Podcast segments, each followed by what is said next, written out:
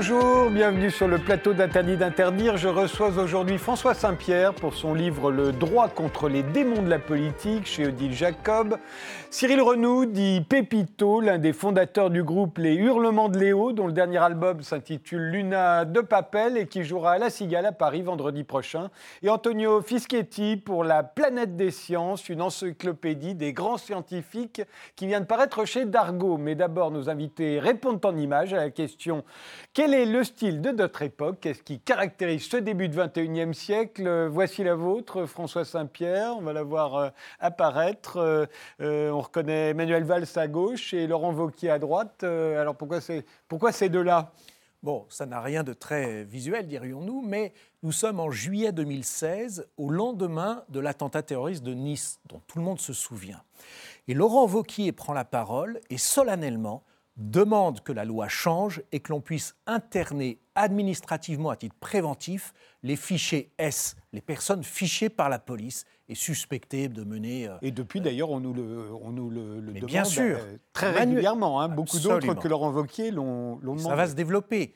Emmanuel Valls, qui est Premier ministre à cette époque, dit ceci non, c'est hors de question. Nous sommes dans un État de droit, dans une démocratie on incarcère les gens que s'ils sont suspectés d'avoir commis un crime ou un délit sur l'ordre d'un juge ou d'un tribunal. Oui, l'idée qu'il pourrait en avoir l'idée ne suffit pas. Voilà, exactement. Et c'est d'ailleurs ce qu'a jugé le Conseil constitutionnel récemment. L'idée ne suffit pas, il faut des actes. Eh bien, c'est cette euh, dialectique-là, cette problématique-là qui se développe. Donc ce livre, je l'ai écrit pour prendre très clairement parti pour la défense de l'état de droit et qui est visiblement assez, beaucoup plus souvent menacé euh, dans notre pays qu'on ne le croit, hein, y compris par nos propres dirigeants. Oui, je pense que le débat va continuer, il va même s'amplifier. Il y a quelques jours, Marine Le Pen a ouvert sa campagne pour les, euh, les européennes en disant que la France devait se retirer de la Cour européenne des droits de l'homme. Les républicains ont le même programme et ce sont des programmes qui sont argumentés, euh, défendus par des gens qui sont euh, volontaires, déterminés, n'est-ce pas? Eh bien, ce débat-là va se développer pour la prochaine présidentielle de 2022. Eh bien, il faut que nous soyons prêts à y répondre. Et chacun est libre de penser ce qu'il veut bien entendre. Et c'est le, but de ce livre dont on va parler dans un instant. Pépito, euh, vous, votre, votre image eh bien, c'est les gilets jaunes, comme à peu près chaque jour dans cette émission. C'était pas forcément les gilets jaunes, parce que je suis. c'est plus le policier qui est. C'est surtout le flashball, moi, qui m'interpelle. Euh, euh, je suis de Bordeaux et cette semaine, il y a eu un. Euh, il y a eu des images qui sont passées, qui sont virales sur, sur Internet, qui montrent bien quand même que il y a une dizaine de policiers qui étaient dans la rue Sainte-Catherine qui ont délibérément tiré sur un, pompier d'ailleurs qui était là euh, en civil, qui sortait, qui était à côté du, magasin Apple. En plus, c'est marrant parce que juste à côté d'un magasin on vend des téléphones, on se doute bien qu'à un moment donné, ça va être filmé quand même. Et, euh, ils, ont visé, ils ont visé en pleine tête. Il faut savoir que ça va à plus de 300 km/h, ces balles en plastique là. Et euh, ben, il est dans le coma, ils l'ont mis dans le coma. Et puis on, a vu, on en a vu d'autres. Alors je pense qu'il faut quand même quelque part qu'il y ait il faut, euh, voilà, euh, on peut manifester. Après, voilà, il y, a des gens qui, sont violents. Euh, c'est important quand même que je critique pas la police. Je sais pas, on n'est pas là pour ça, mais ces armes-là, on n'est plus dans la on, on défend plus. voilà, c'est vraiment, il y a des enfants, on vise en pleine tête, c'est juste pas possible. Voilà, c'est pas possible, c'est tout. voilà. C'est trop dangereux, c'est des armes, voilà, c'est des armes lourdes quelque part. Il y a de plus en plus de voix qui s'élèvent d'ailleurs euh, sur ce sujet. Oui, après il faut, il faut, quand même que voilà, les gens manifestent, ok. Après voilà, que, les gens cassent, brûlent les voitures. Je suis, faut, faut, faut, pas, il faut pas, on peut pas être pour ça. Mais bon, après il y a quand même des gens. C'est la 7 8 personne qui se fait crever. Ils visent la tête, c'est pas possible. Euh, voilà. Puis en plus il y a les vidéos, on se rend bien compte. Ils, planquent euh, les balles qui sont tombées par terre, et, ils s'en vont ils aident personne. Enfin voilà, euh, c'est du grand n'importe quoi, voilà, tout simplement. Antonio Fischetti, une image plus poétique. Oui, alors, c'est un oiseau, mais attention, pas n'importe quel oiseau. Bon, il ressemble à, rien comme ça, un oiseau très banal. Il s'appelle l'Hippogus vociférans. C'est un oiseau de la forêt amazonienne, donc il ne vit que là-bas, en Amazonie, en Amérique du Sud. Et c'est l'oiseau emblématique de cette forêt. C'est-à-dire, en fait, euh, c'est un peu, disons, comme le pigeon à Paris ou sur la place Saint-Marc à Venise. Ici, euh, cet oiseau, on l'entend partout. Et vous l'avez entendu euh, dans toutes les bandes son de films, même quand il y a de la jungle qui se passe, disons, une scène de jungle en Afrique, on- met cet oiseau-là pour faire croire qu'on est dans la forêt. En fait, bon, on n'a pas la bande son, mais je pourrais vous l'imiter. C'est un peu, il fait un peu piou, piou, comme ça. On l'entend dans toutes les bandes son. Alors pourquoi il est important Pourquoi je l'ai choisi? Parce que déjà, il est très, très, très difficilement visible. Moi, je suis allé là-bas avec des scientifiques qui étudiaient cet oiseau, le son de cet oiseau, mais pour l'attraper, même le photographier, c'est difficile parce qu'il est, il se fond dans la végé- végétation Oui, il est vert. hein. et il ne vit qu'en hauteur.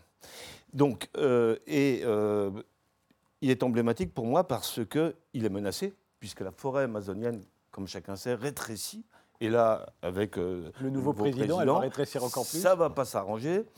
Et puis, alors, les scientifiques, pourquoi est-ce qu'ils l'étudiaient? Parce que ce, ce chant est un chant très simple. Contrairement à des chants d'oiseaux, le pinson, etc., euh, canari, qui sont des chants complexes. Et donc, en fait, ce qui se passe, c'est que l'oiseau, quand il naît, hein, quand- il ne sait pas chanter. Il apprend au contact de ses parents. Donc, en fait, on ne peut pas étudier le mécanisme de l'apprentissage du langage chez les enfants, chez les bébés. Ça ne se fait pas déontologiquement. On ne va pas couper, euh, enfin, isoler, par exemple, des bébés de leurs parents. Par contre, on peut le faire avec des oiseaux. Donc, quand on étudie le mécanisme de l'apprentissage d'un chant très simple, ça permet de comprendre le mécanisme de l'apprentissage dans le cerveau humain. Et ça permet aussi de comprendre pourquoi, eh bien, dans certaines situations, on n'apprend plus. Par exemple, eh bien, dans la maladie d'Alzheimer. Donc, en fait, les chercheurs, ils allaient étudier cet oiseau pour essayer de comprendre comment on perd les mécanismes de l'apprentissage dans la maladie d'Alzheimer.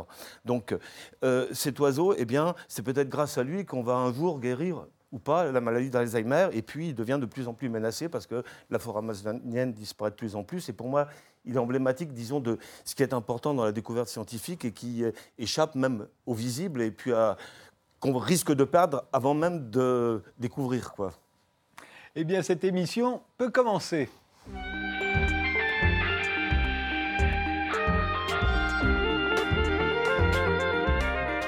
François Saint-Pierre, vous êtes avocat pédaliste. Euh, le titre de votre euh, nouveau livre, c'est Le droit contre les démons de la politique, qui vient de paraître chez Odile Jacob.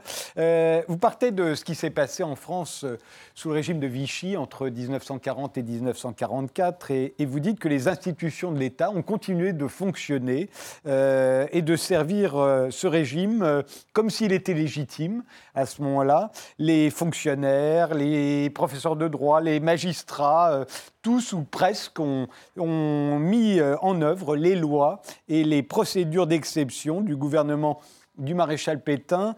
Euh, ça a été couvert par les plus grandes institutions, euh, euh, les plus grandes juridictions du pays à l'époque, que, ce soit la Cour de cassation ou le Conseil d'État, qui ne se sont jamais élevés hein, contre, contre les, les violations des, les plus graves contre les droits fondamentaux des citoyens français pendant cette période. Et vous êtes demandé si, à l'avenir, un gouvernement issu des élections voulait remettre en cause, s'attaquer à ces droits fondamentaux. Est-ce que là, il y aurait des protections qui n'existaient pas euh, en 1940 Voilà, c'est la question que je pose dans ce livre. Et ce que j'observe, c'est que depuis la guerre, eh bien, nos institutions ont considérablement évolué. Mais également la culture, la pratique des magistrats, des policiers, des avocats.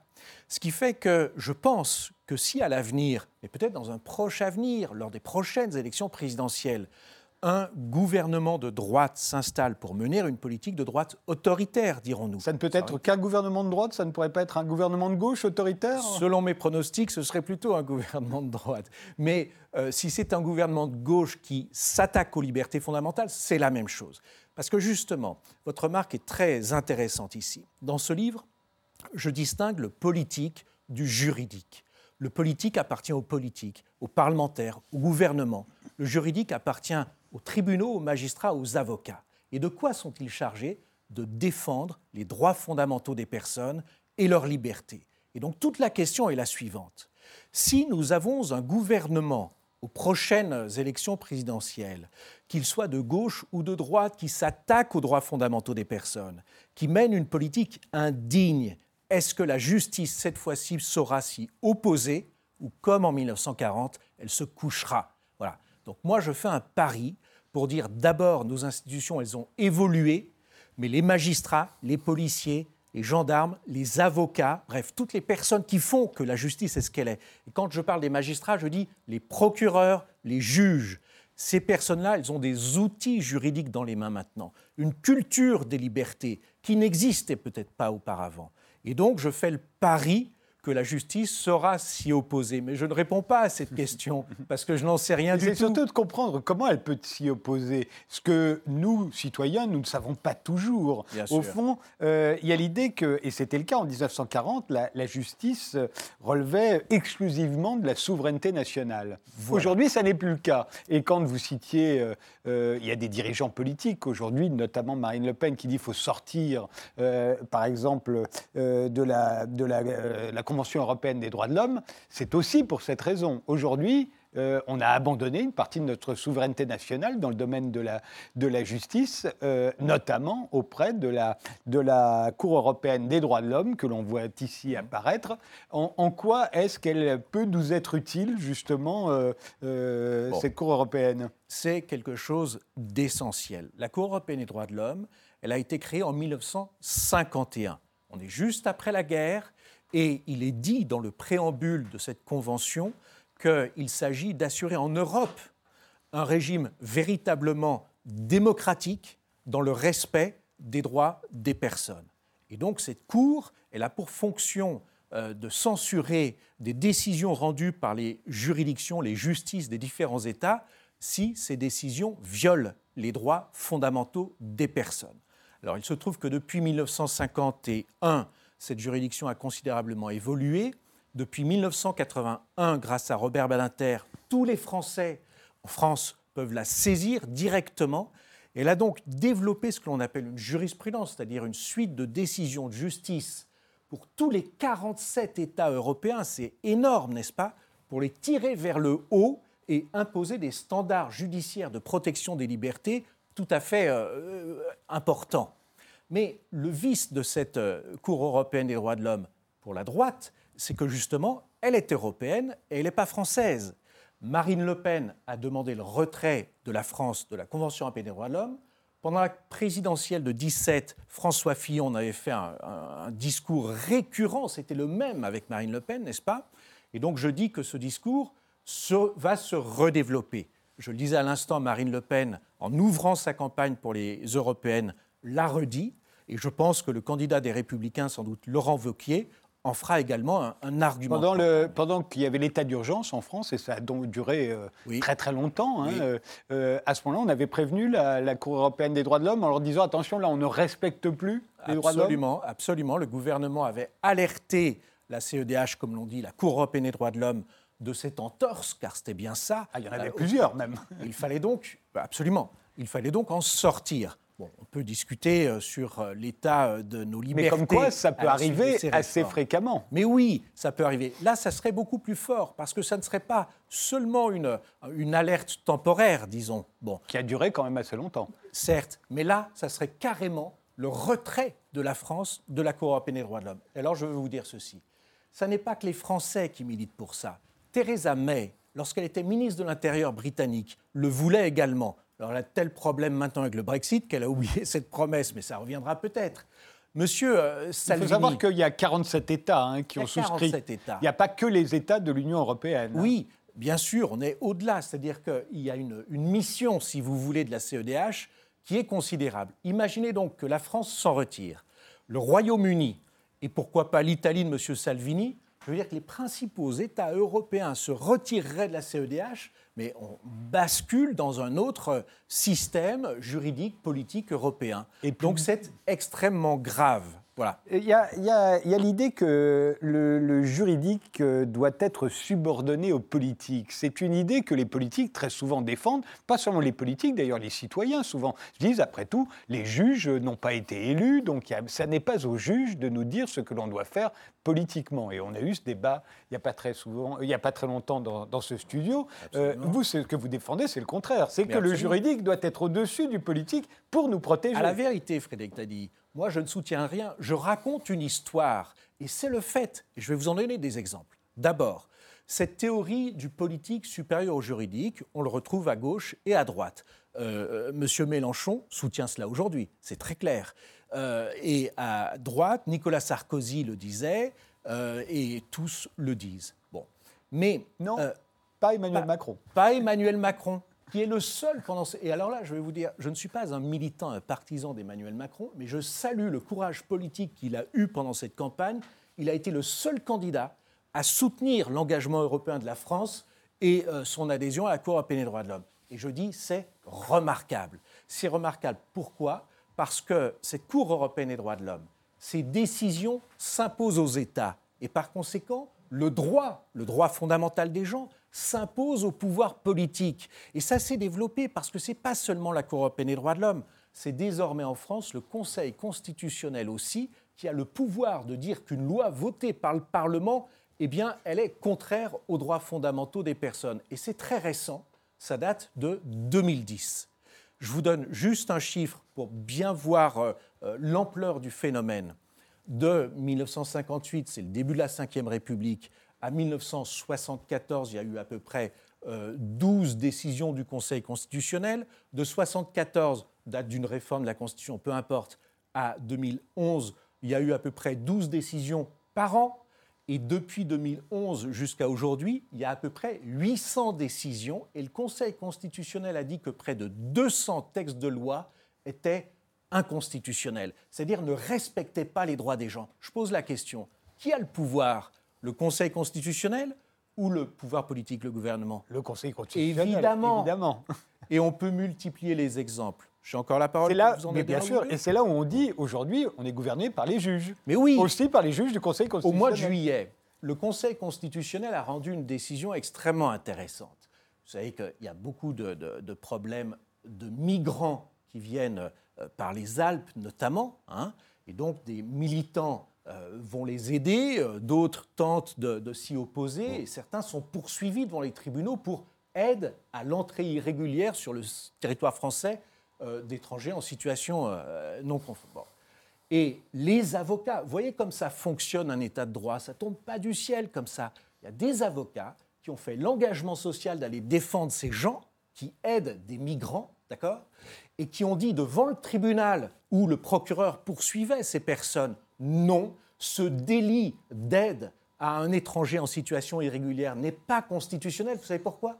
Parce qu'il est contraire au principe de fraternité, liberté, égalité, fraternité. faut y penser, faut imaginer. C'est presque de la poésie. Ont-ils gagné? hein? Et ils ont gagné. Le Conseil constitutionnel a dit que le code pénal n'était pas constitutionnel sur ce point-là parce qu'il manquait au devoir de fraternité. Et désormais, on a le droit de défendre un... C'est ce que le Conseil a dit. Hein. Tout le monde a le droit de défendre un étranger sans lui demander ses papiers. C'est beau, non?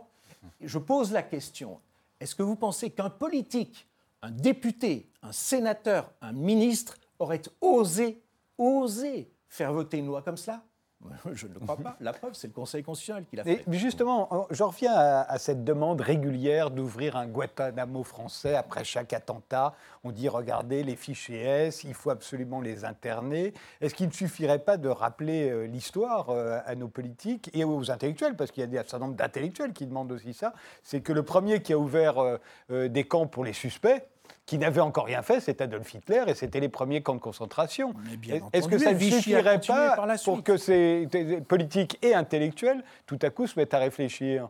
Je pense qu'ils ont la mémoire courte et qu'il faut toujours rappeler notre passé.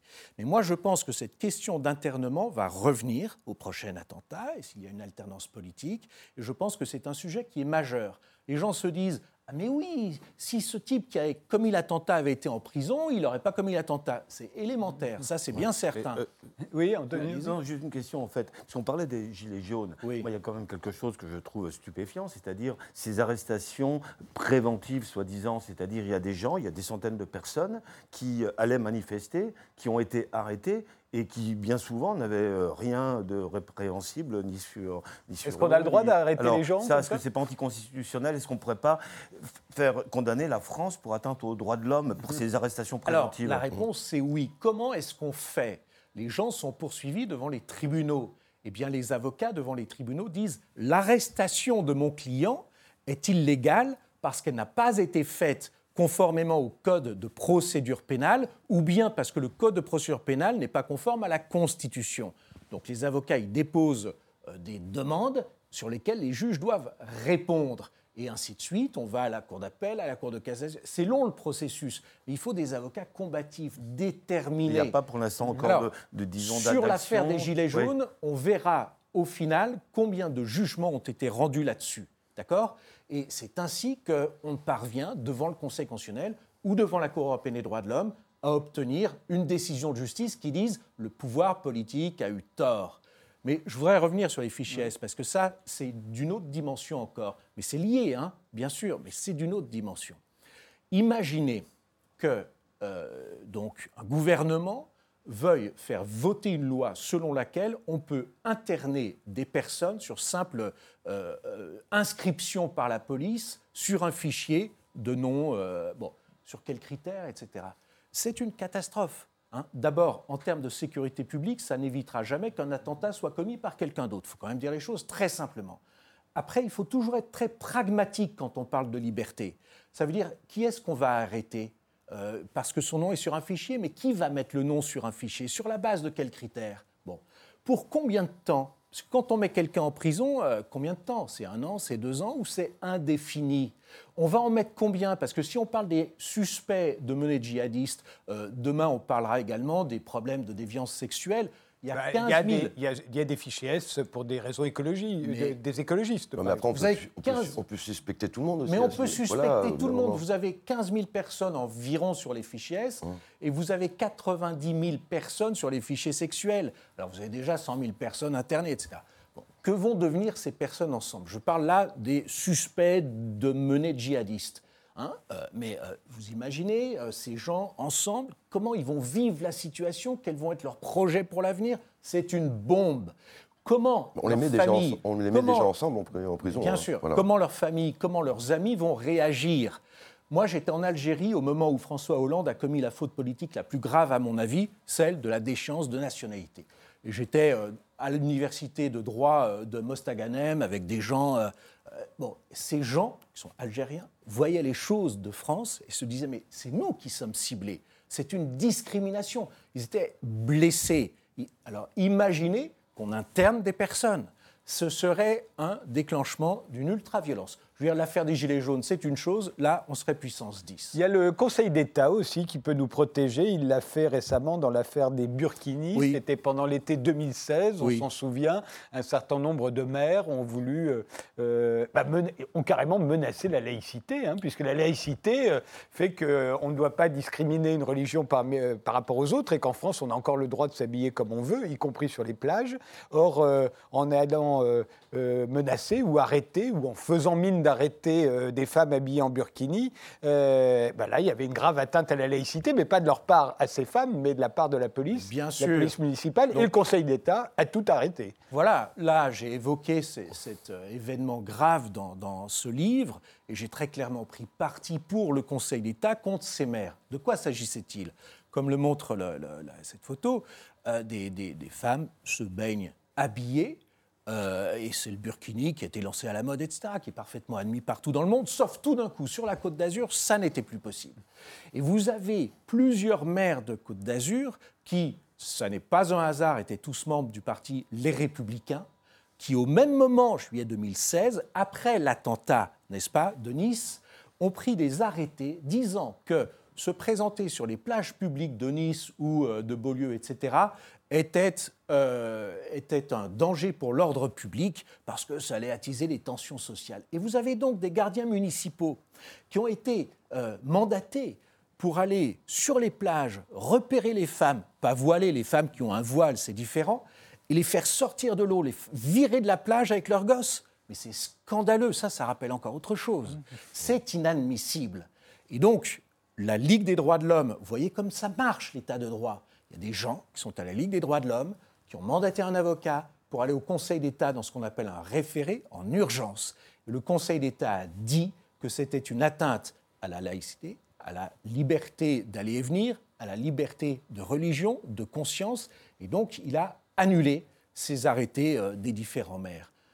Ils ont laissé tomber. Mais souvenons-nous quand même que M. Estrosi, excellent maire de Nice par ailleurs, là, a dit il faut inscrire dans la Constitution l'interdiction du burkini. Non, mais où est-ce qu'on est? Mais, pas que lui. Des intellectuels en ont défendu. bien entendu. Des citoyens ont trouvé que ce serait normal. Donc le Conseil d'État, c'est lui qui à ce moment-là intervient et il siffle la fin de la partie. Là, ce n'est pas le pouvoir politique gouvernemental, c'est le pouvoir politique des maires. Et ça peut être très important, le pouvoir des maires.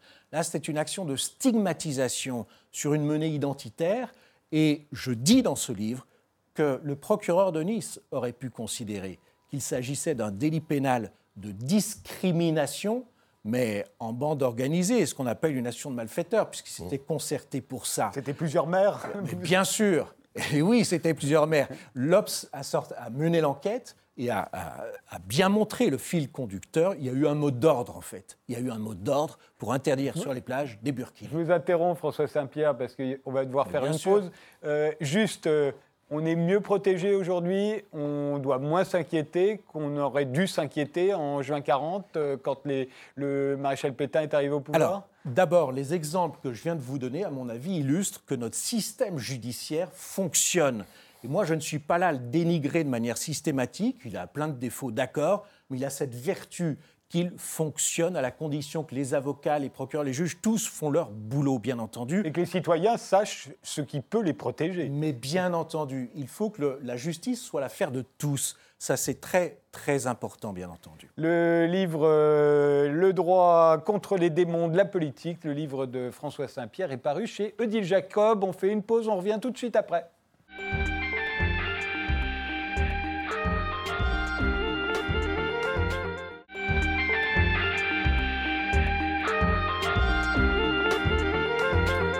Les invités d'Interdit d'interdire sont aujourd'hui François Saint-Pierre pour son livre Le droit contre les démons de la politique, Antonio Fischetti qui publie La planète des sciences et Cyril Renou, dit Pépito, l'un des fondateurs du groupe Les Hurlements de Léo qui sera en concert à La Cigale vendredi prochain. C'est un drôle de nom, euh, Les Hurlements de Léo, euh, ça vous vient d'où? Ça nous vient d'un groupe qui s'appelait les, VRP à l'époque. Ça, euh, ça, fait une vingtaine d'années qu'ils ont arrêté de jouer. Et euh, ils avaient une chanson qui était assez triste, qui parlait d'un petit gars qui s'appelait Léo et euh, qui lui arrivait que des malheurs toute sa vie. Et, euh, à la fin de la chanson, on chantait les hurlements de Léo.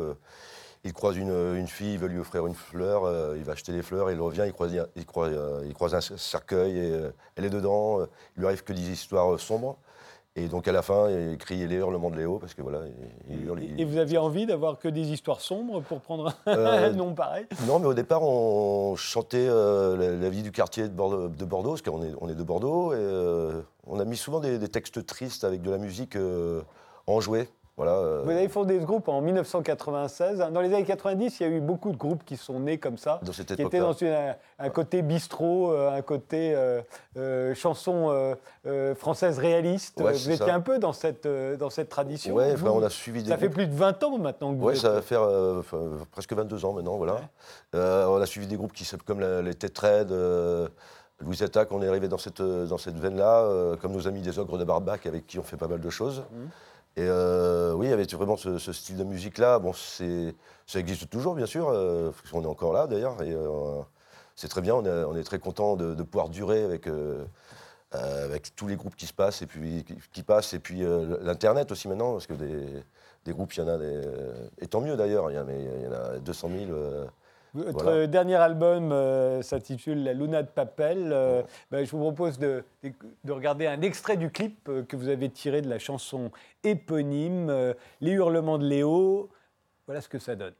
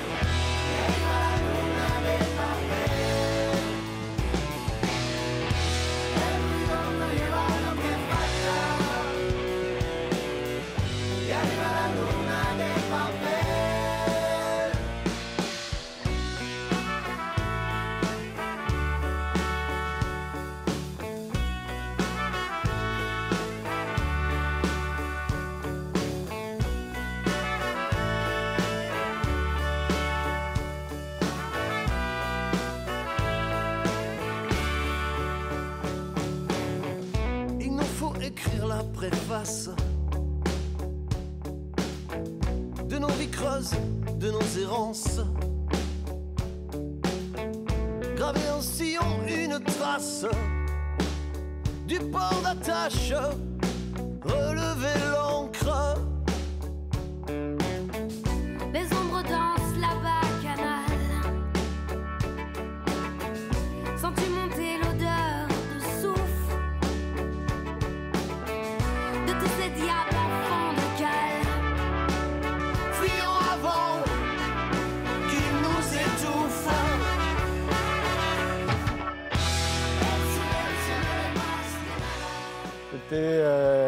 extrait du clip La Luna de Papel. euh, Le disque est sorti l'année dernière. Euh, Vous serez euh, jeudi soir, vous jouerez à Bordeaux. Vendredi, euh, sur la scène euh, de la Cigale à Paris. Vous êtes combien sur scène? Parce que vous êtes nombreux. hein. On est, on est 8 sur scène. 8. Ouais. Comment Euh, vous arrivez économiquement aujourd'hui? On peut encore euh, être un groupe de 8 personnes, plus Euh, ceux qui, sont les là pour. techniciens, les euh, tourneurs, les- on, pour voilà, on est, on est 12. Mais, euh, on a un public qui, qui nous suit depuis, depuis le début. Euh, oui, alors, donc ça- ça- il faut une petite économie pour euh, pouvoir euh, tous être là et participer. Mais bon, voilà, on, on se fait aussi, enfin, on joue, on joue beaucoup, on fait aussi des concerts de soutien pour nous. A des fois, on se paye pas. euh.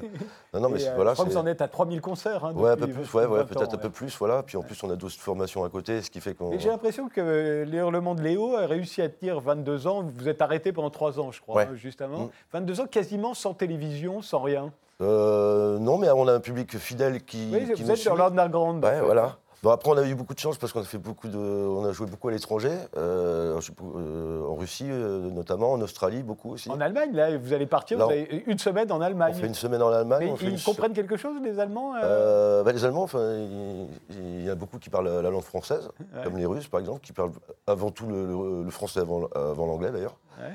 Euh, oui, il y a beaucoup de beaucoup d'Allemands qui se mettent au français, et je crois qu'il y a aussi le- la langue. Je pense que cette langue, que cette langue, euh, cette langue de ce français- le français, les, les gens apprécient énormément euh, parce qu'elle est compliquée à, appr- à apprendre.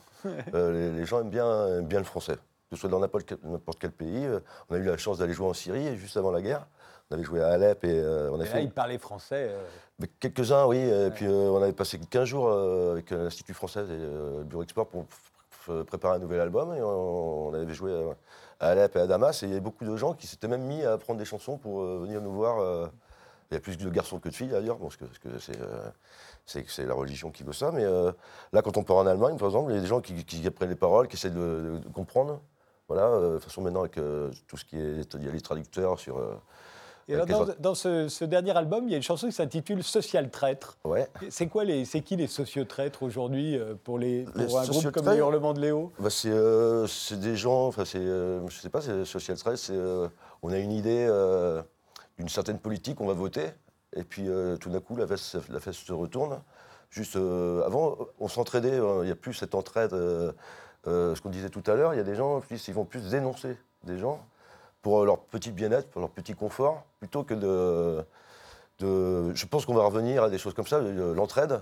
euh, La fraternité dont la parlait fraternité, François l'entraide, on va y revenir dans pas longtemps, je pense, parce que euh, par rapport à la nourriture, la qu'on a, euh, pour plein de choses comme ça, à cause du réchauffement climatique d'ailleurs, parce qu'évidemment, les gens vont bien venir. euh, y a des- on se rend compte qu'il y a un manque d'eau, il y a plein de choses comme ça, et au bout d'un moment, on ne peut pas vivre sans eau. Donc il y a des gens qui vont forcément venir, et par tous les moyens. Il n'y a même pas d'arrangement, je veux dire, euh, c'est juste euh, pour sa survie personnelle. Donc ça va évoluer à cause de ce, euh, changement climatique. Et on va peut-être le côté entraide va peut-être disparaître vraiment parce que c'est chacun pour soi, ce qui est bien dommage. Et euh, C'est ce qu'on voit dans tous les films hollywoodiens Voilà. apoca- apocalyptiques d'ailleurs. Voilà. Et ce, ce côté social traite, c'est c'est complètement ça. C'est euh, au début, ben, euh, on a des, des belles idéologies, mais on se rend compte qu'en fait, c'est que chacun ma pomme en fait. Et c'est plus ça va, et plus on est vraiment dans ce euh, contexte-là. Voilà. Le, le mouvement alternatif, euh, on dit toujours que les, les hurlements de Léo euh, appartiennent au mouvement alternatif. Mmh. On en parle depuis les années 80 du Ouais. mouvement alternatif. Il, c'est quoi aujourd'hui le mouvement alternatif? Euh, Ça existe encore? À l'époque, c'était le circuit des bars. Oui, c'est ça, puis de- jouer dans les bars plutôt que dans les salles de concert. Ouais, c'était surtout une certaine idéolo- une idéolo- idéologie. C'est pas forcément à tout prix aller faire de, la télé, dans les médias. euh, c'est aussi de jouer pour le.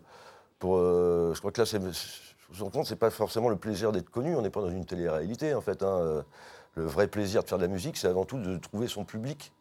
Alors qu'il soit très très nombreux à remplir des zéniths ou à juste euh, déjà remplir des petits bars ou des petites salles de concert qui sont pas pires que d'ailleurs que les, grosses salles, sont en tout cas plus vivantes et beaucoup plus sympathiques. C'est ça l'alternative aussi, c'est trouver une alternative, c'est comme dans tout. Là, on, se fait plaisir à jouer. Après, c'est important, malgré tout, pour aussi une communauté de groupe, de, pouvoir jouer, d'avoir un petit peu de visibilité. Mais on ne doit pas être. C'est pas dû à tout prix, en fait. Euh, nous, notre niveau, on est très content de faire. Je trouve qu'on a vendu beaucoup d'albums. En plus, le projet physique se vend de moins en moins.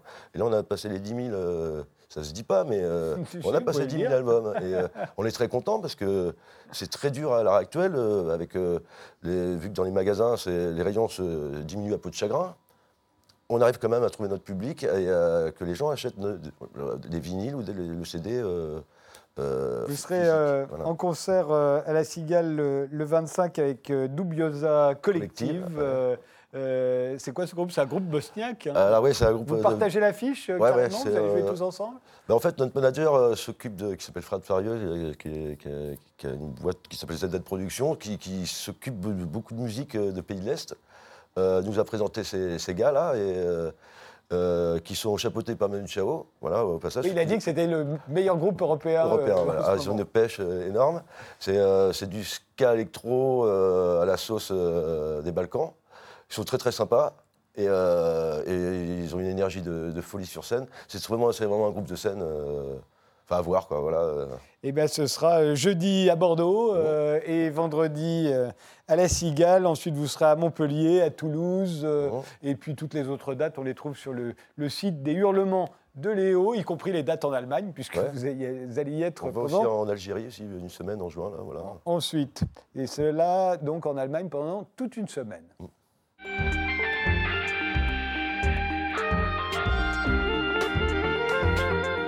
Antonio Fischetti, vous êtes journaliste scientifique à Charlie Hebdo. euh, Vous êtes l'auteur de livres et de documentaires de vulgarisation des sciences. Et cette fois-ci, euh, ça passe euh, même par la BD. la planète des sciences est une encyclopédie universelle des scientifiques. Avec des, c'est accompagné par des bandes dessinées de Bouzard. Pourquoi, vous en avez pourquoi vous avez choisi ces 37-là Il y en a 37 hein, à l'intérieur. Pourquoi cela Alors pourquoi cela Je l'explique hein, dans l'avant-propos. Euh, ils ont été choisis, enfin je les ai choisis euh, déjà selon euh, le premier critère, c'était ce qu'ils avaient apporté de révolutionnaire. Puisque l'histoire des sciences avance de deux façons. Il y a la science qu'on dit normale, c'est-à-dire l'accumulation des savoirs progressive. Et puis à un moment donné, comme euh, en politique, il y a une révolution, c'est-à-dire vraiment un changement de paradigme, c'est-à-dire avant et après, c'est pas du tout pareil. Voilà. Donc il y a des vraies révolutions. Il y a euh, Copernic, euh, Einstein, voilà, évidemment. Einstein, évidemment, et puis d'autres aussi en médecine, etc. Donc euh, ça, c'était le premier critère. Mais c'était pas le seul. C'est-à-dire, j'ai aussi voulu parler de scientifiques qui étaient intéressants par leur, leur histoire puisque la science, c'est donc euh, euh, l'aventure de la connaissance, mais c'est aussi quand même lié à la société dans laquelle, euh, à un moment donné, cette connaissance se, produit.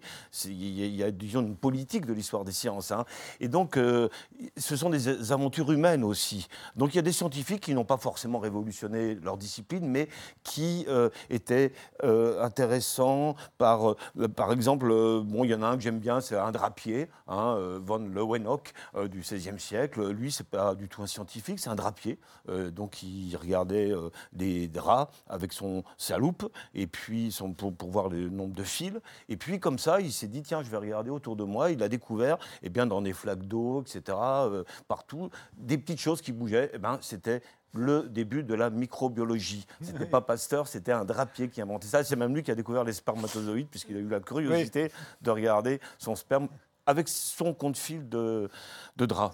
Et euh, alors, euh, parmi tous ces, ces scientifiques euh, révolutionnaires, il y a, il y a Thalès. euh, c'est le père des scientifiques, hein, Thalès. Pourquoi lui? Pourquoi est-ce qu'on le considère comme le père des scientifiques? Alors déjà, j'ai voulu aussi choisir des noms qui sonnaient aussi dans l'oreille Ah bah, du On grand se souvient public. tous de l'axiome de Thalès, on l'a appris Voilà, et puis aussi maintenant c'est une entreprise aussi. Donc il y a des noms comme ça qui résonnent, qu'on connaît, mais on ne sait pas C'est le forcément théorème ce qu'il y a derrière. Hein. Alors, euh, lui, eh bien, parce qu'en fait, il y avait déjà des disons, des savants qui faisaient des, choses, qui savaient construire des immeubles, etc. Mais lui, été le père de l'abstraction, c'est-à-dire il voyait par exemple des triangles, il s'intéressait beaucoup aux triangles, allait savoir pourquoi, mais euh, un triangle, ça peut être une pierre, ça peut être un, un objet, ça peut être une porte, ça peut être n'importe quoi, mais lui, il s'est intéressé au concept de triangle. Et puis à partir du moment où on s'intéresse à un concept, eh bien on peut en faire des lois, en tirer des lois générales. Et ça, c'est le début de l'abstraction. C'est le premier qui tire des lois générales, Oui, euh, Thalès voilà. Et c'est comme ça qu'il a comparé des tailles de triangles avec des ombres de pyramides. Et il a pu, comme ça, déduire son théorème. Bon, que- Ah oui, ce qui est intéressant, parce que c'est vrai que nombre de lycéens ont, ont appris Oui. le théorème de Thalès, mais lui, il s'en sert, par exemple, c'est ce qui lui a permis de mesurer la hauteur de la pyramide de Khéops. Voilà, en disant qu'il y a une proportionnalité entre différents triangles. Et puis, euh, le triangle, la loi qui régit les côtés du triangle d'une pyramide, c'est la même que euh, celle qui régit le triangle euh, avec l'ombre projetée sur un, sur un sol, avec un Et, et piquet. donc, c'est- Et il a été le premier à avoir 147 mètres de haut, hein, je crois. euh. Vo- Voilà, et, c'est le père de tous les scientifiques d'une certaine façon. Donc il y a vraiment une histoire humaine là derrière. Et, Al-Khwarizmi, euh, qui vivait à Bagdad au 9e siècle, euh, euh, on lui doit quoi à lui euh, À part le fait que Oui. euh, aujourd'hui on parle d'algèbre euh, et de- d'algorithmes, qui sont Voilà. deux mots qui viennent de l'arabe. Et qui Euh, viennent de l'arabe. Et Et lui, c'est c'est le notamment grâce à lui C'est le père, oui, des équations. En fait, les Grecs, euh, quelques siècles avant, avaient déjà commencé de formaliser ça, mais lui, il a inventé ces équations qui ont fait peut-être le malheur de certains. Avec une inconnue, euh, Bah, x plus b égale 0, chercher l'inconnu x. hein, par exemple, on a tous fait ça au collège, hein, même si on n'a pas Mmh. fait de sciences ensuite. Mais euh, là encore, eh bien, c'est un, arabe. J'ai voulu aussi quand même montrer qu'il y avait... Un comment Perse. Un perse, oui, enfin, voilà, perse. c'était Bagdad. c'était Bagdad.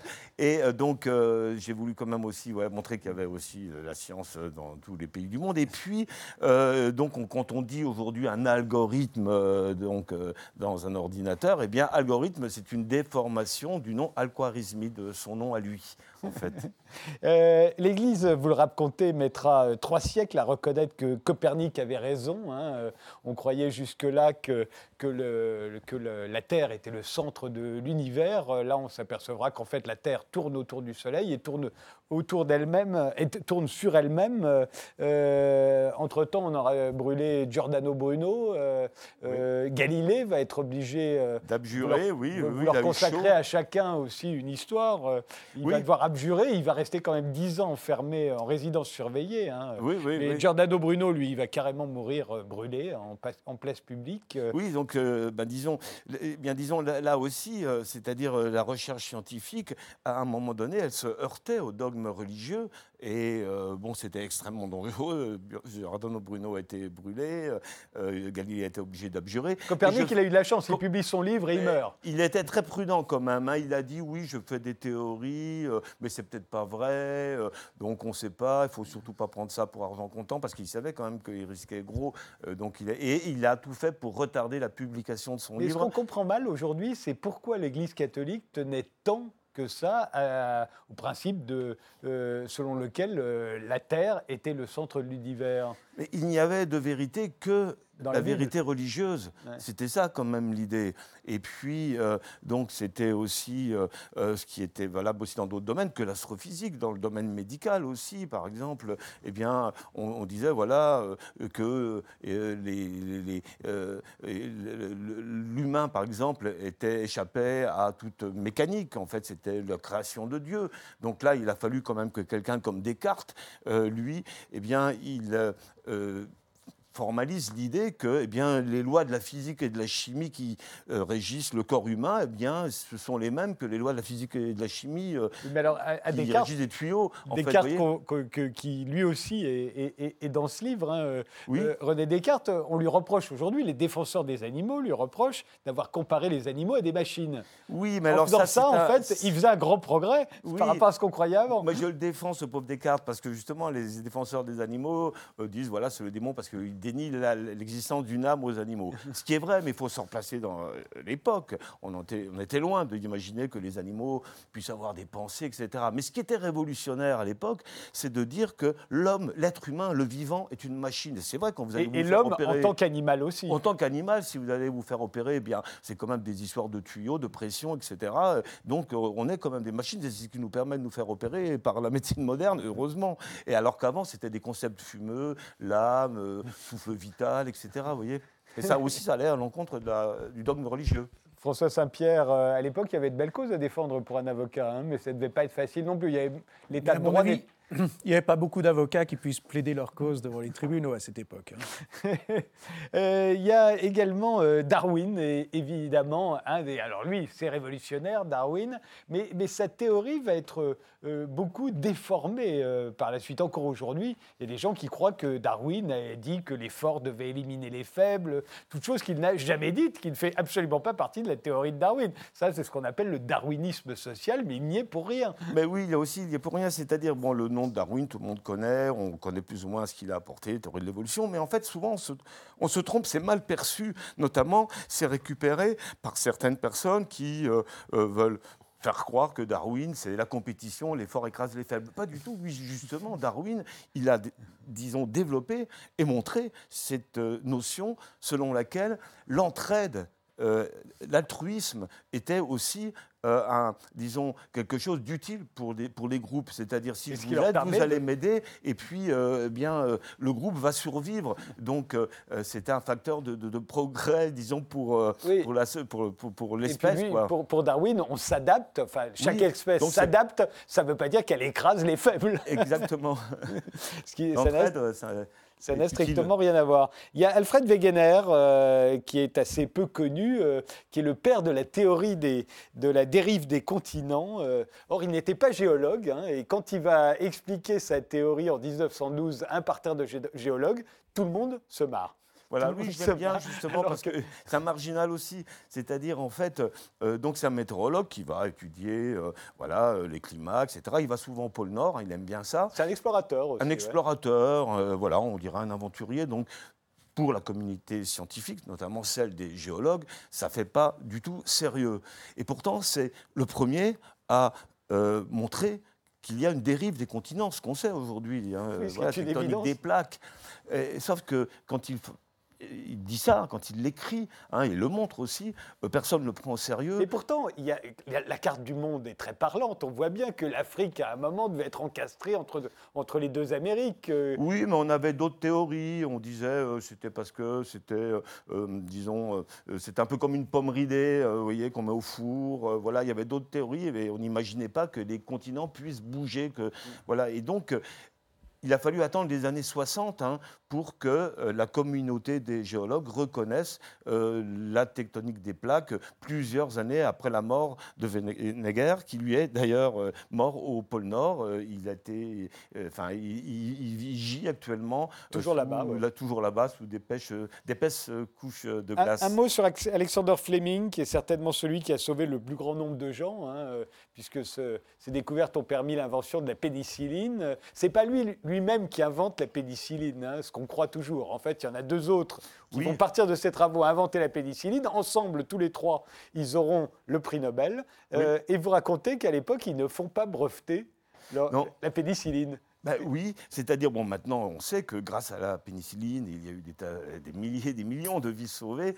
hein, et on sait aussi enfin, qu'il l'a découverte par hasard, en laissant traîner. euh, Il donc, était pas euh, très des soigneux. il n'était pas très soigneux, il y a de la moisissure. Et puis, euh, ben là aussi, et c'est ce- un exemple de ce qu'on appelle la sérendipité, c'est-à-dire la découverte par hasard.